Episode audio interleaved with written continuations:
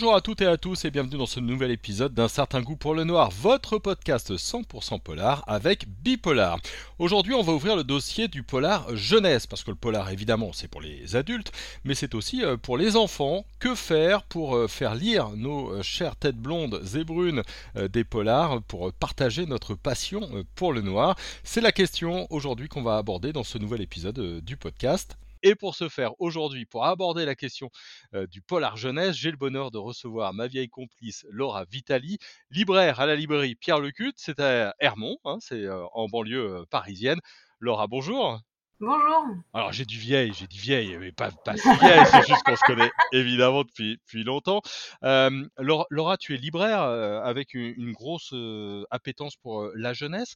Est-ce que toi tu trouves qu'on a beaucoup de polars en jeunesse et de plus en plus? Euh, bonjour. Euh, pas, pas, pas spécialement. Enfin, je trouve pas qu'il y ait une mouvance actuellement, ou même euh, ces dernières années, d'après moi en tout cas, mmh particulièrement autour du polar jeunesse. Il y a toujours eu la notion de suspense en fait dans la plupart des romans jeunesse avec ce qu'on appelle un élément perturbateur, donc qui, qui, déclenche l'intrigue évidemment. Donc il n'y a pas de mouvance, voilà, il n'y a pas d'effet de mode particulier actuellement, d'après moi. Euh, par contre, après, il y a plein de classiques du genre euh, qui sont hyper intéressants euh, à découvrir. Et il y a toujours des nouveautés qui sortent de façon très régulière. pareil, qui, valent le coup d'œil. Ouais. moi, je m'interrogeais, c'est vrai que pour tout avouer aux auditeurs, aux auditrices, je suis papa d'un garçon qui va avoir 10 ans. Est-ce que, quelles sont un peu les thématiques qui sont, qui sont abordées dans, dans le polar jeunesse? J'imagine qu'il y y a beaucoup de choses différentes? Euh, alors oui, euh, oui et non. C'est-à-dire qu'il y a énormément, euh, les trois quarts des intrigues qui sont souvent un petit groupe d'enfants ou de préadolescents qui vont avoir affaire à un mystère, soit dans leur village, soit pendant les vacances. voilà, ils veulent l'élucider, bien entendu. donc ça, c'est quand même la grande majorité des, des histoires, avec notamment, par exemple, la série Les Détectives aux éditions Lucas, ou euh, la, série aussi Super Vanessa, il y a plusieurs tomes euh, aux éditions Pépix, euh, qui reprend un peu une mode humoristique, un peu à la Scooby-Doo. Donc ça, c'est pas mal aussi.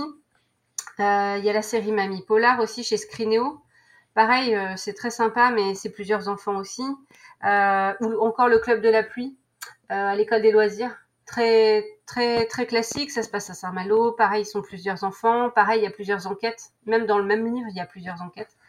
Donc euh, c'est souvent comme ça que ça se déroule. Après, il y a d'autres histoires évidemment qui sortent un peu des sentiers battus.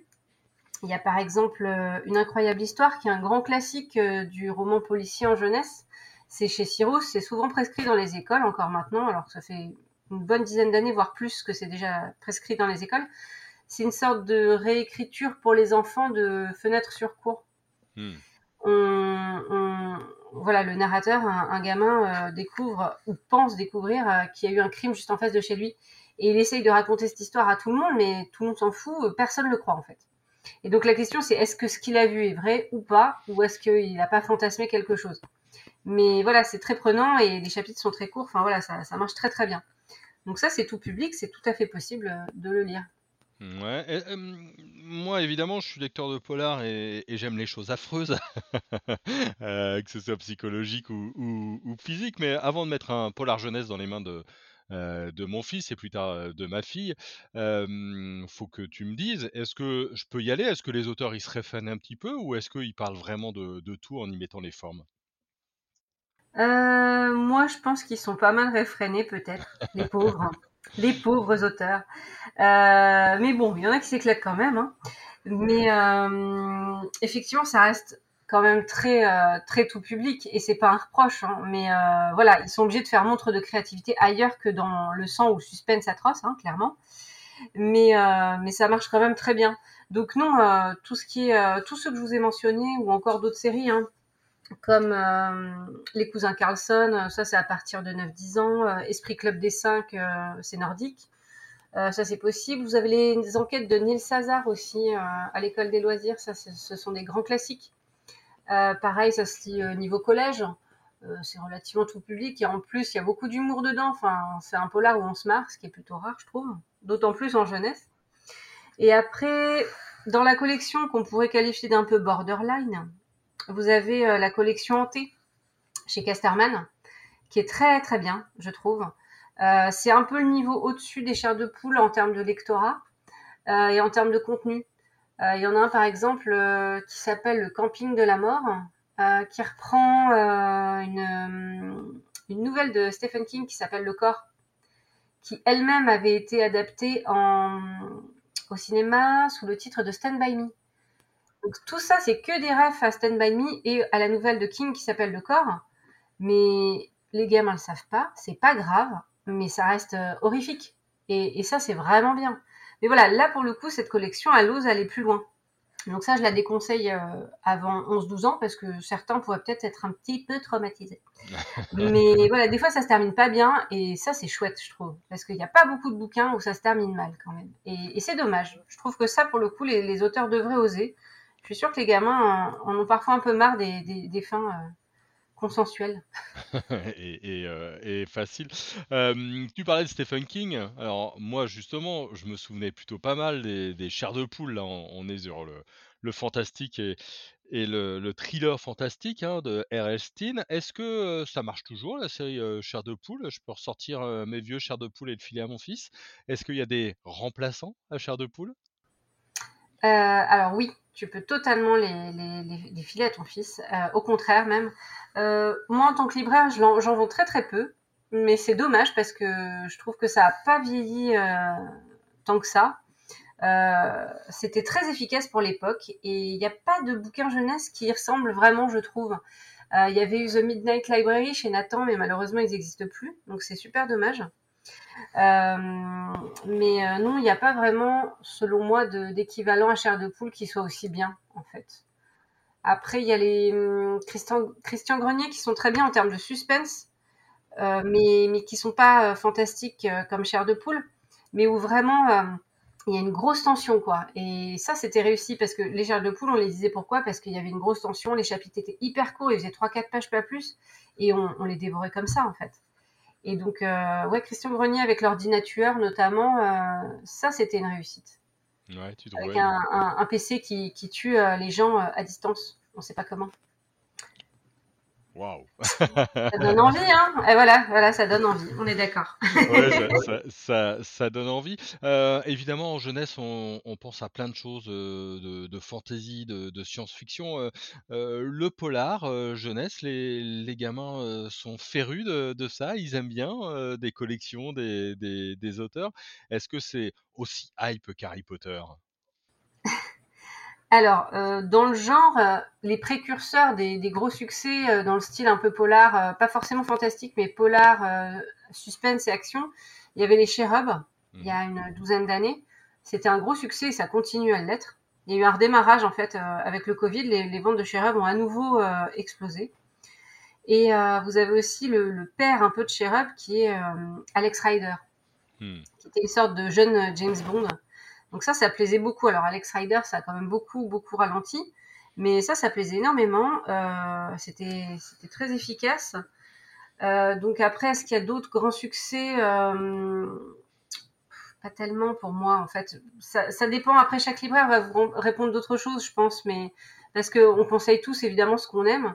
Mais moi, mes bestes en librairie, j'en ai pas tant que ça, en fait. C'est mais en tout cas, le, critère principal, c'est qu'il faut les accrocher en très peu de pages. Surtout ceux qui n'aiment pas lire. Parce qu'en fait, il y en a énormément qui n'aiment pas trop lire, mais qui sont en librairie, et c'est bien. Mais il faut leur trouver le bouquin qui va les accrocher. Et effectivement, le polar, le suspense et parfois le fantastique euh, mélangé, c'est le, le bon appât, en fait, pour les faire venir vers la lecture. c'est une bonne porte d'entrée, en tout cas, c'est sûr. Complètement. C'est ça. Complètement. S'il y a un message à faire passer, c'est que vraiment le polar jeunesse, c'est une, bonne euh, occasion. Quel regard toi tu portes sur euh, Arsène Lupin, le crime de l'Orient Express qu'on nous faisait lire, hein, euh, nous qui avons un grand âge, il y a quelques années quand, on était gamin, à la star de, Jules Verne par exemple. Est-ce que c'est encore lisible pour aujourd'hui? Est-ce que toi tu conseillerais à, à, des enfants de 8, 9, 10 ans ou 12 ans de lire Arsène Lupin ou Agatha Christie? Euh, oui, totalement. Je pense qu'il est très important de lire les classiques pour apprécier les bouquins d'aujourd'hui. parce que déjà, il y a beaucoup de références souvent et on les voit pas tant qu'on n'a pas lu ces fameux classiques. Mm. Donc Agatha Christie, Arsène Lupin, il n'y a pas de problème. Après, je pense que ça se lit pas avant 11 ans minimum. Euh, parce que tout simplement le vocabulaire est un peu plus châtié, un peu plus soutenu. Euh, mais au contraire, hein, euh, c'est bien d'aller vers ça et, et de, de, se lancer entre guillemets des défis et, et d'apprendre du vocabulaire. C'est pas un frein, au contraire. Mais je pense qu'avant, c'est un peu tôt et que peut-être justement ça va effrayer euh, le lecteur ou la lectrice, alors que le but justement c'est de leur faire découvrir euh, les classiques. Donc 11 ans, 12 ans minimum, c'est bien. Et je conseillerais de commencer par Agatha Christie parce que c'est quand même une bonne claque. Euh, les Dictinègres notamment, maintenant qui est renommé avec Ils étaient 10. Mmh. Il s'appelle plus les Dictinègres, mais voilà, je vous donne les deux titres pour que vous le retrouviez. Euh, ça, ça peut être très très bien pour commencer. Mmh. Donc niveau cinquième, ça me paraît bien. Allez, une dernière question. Qu'est-ce que tu me conseilles? Moi, quel est ton gros coup de cœur en, en polar jeunesse pour, pour faire lire mes enfants? Euh, mon dernier euh, gros coup de cœur en polar jeunesse, c'est un, une série en deux tomes qui s'appelle Kemio, euh, K-A-I-M-Y-O. C'est paru chez Gulfstream en fin d'année dernière. Mhm. Le deuxième tome est sorti il n'y a pas très très longtemps. On suit un vieux monsieur. Pour une fois, en plus, le héros, c'est pas un jeune homme ni une jeune fille, c'est un vieux monsieur. Je trouvais ça déjà assez détonnant par rapport à ce qui se fait d'habitude. Il est richissime et euh, il a une entreprise un peu particulière qui euh, s'occupe de retrouver les proches d'une personne morte, mais dont on ignore tout. C'est-à-dire qu'il y, a un, y a un cadavre, il y a un mort, on ne sait pas quels sont ses proches, on ne sait pas comment la retrouver. Et ben lui, il va mener l'enquête. Et ce monsieur est japonais et il va ouvrir une antenne euh, en France, à Paris. Et donc, euh, il va être obligé de mener à chaque fois, à chaque, à chaque mort qu'on lui, qu'on lui propose, il va être obligé de mener une enquête. Hmm. Et il va se lier d'amitié avec une jeune fille qui, elle, arrive à voir ce qui s'est passé peu avant la mort de ces personnes. Et en plus de ça, il y a une autre intrigue qui, qui s'entremêle. C'est vraiment génial. Euh, il y a du suspense, c'est bien écrit, c'est assez onirique malgré tout.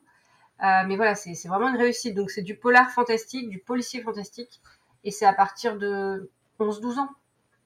Eh ben super, on va, on va suivre tes conseils. En tout cas, merci beaucoup Laura pour nous avoir décrypté un petit peu le, le polar euh, euh jeunesse. Hein. On, rappelle que tu travailles à, la librairie Pierre Lecut, c'est à Hermont, donc on peut aller te voir et puis euh, voir si tu as tous ces beaux livres en, rayon et évidemment suivre tous tes conseils.